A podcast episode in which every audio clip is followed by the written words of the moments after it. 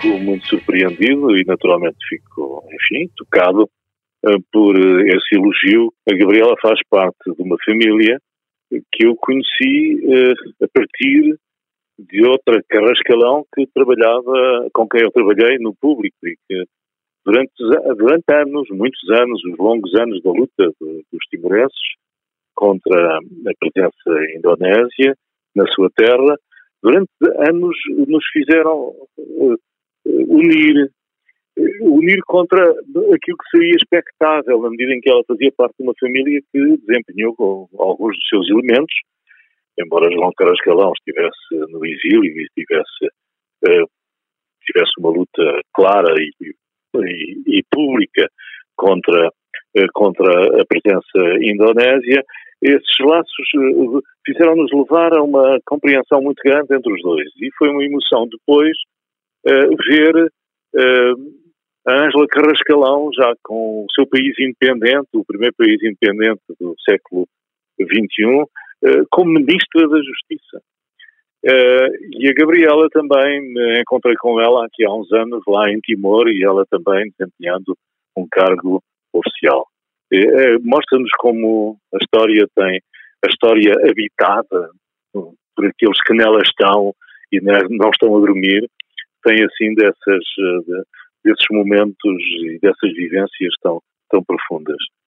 Eh, por outro lado, se me permite, faço agora um elogio a alguém que não pode uh, agradecer-me. Em Freitas do Amaral, eu entrevistei-o em 75, em julho de 75, num programa muito controverso que houve na RTP,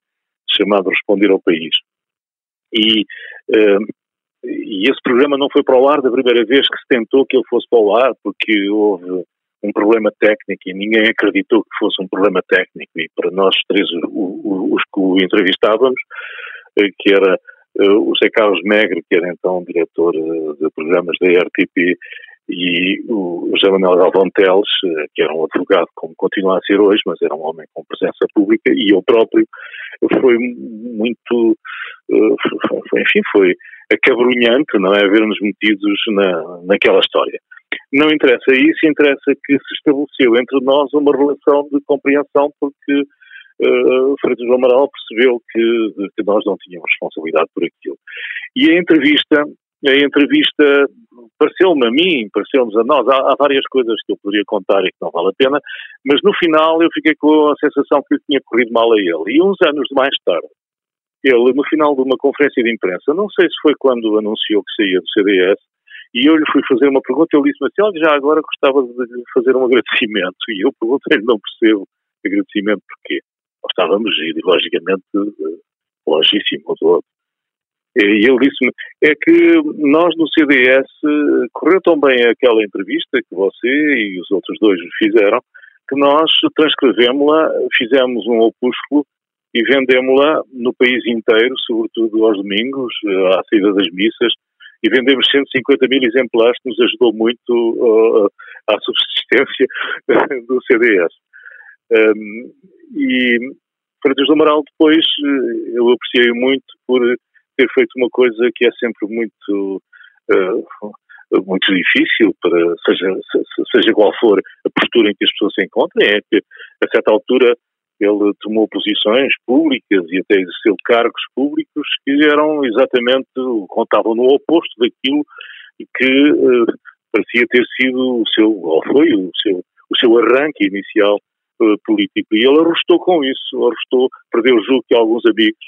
e, uh, e eu admirei essa força interior que faz com que pessoas que a certa altura consideram que tomar uma determinada posição pública é aquilo que a sua consciência uh, os obriga a fazer, tenha a coragem de fazer.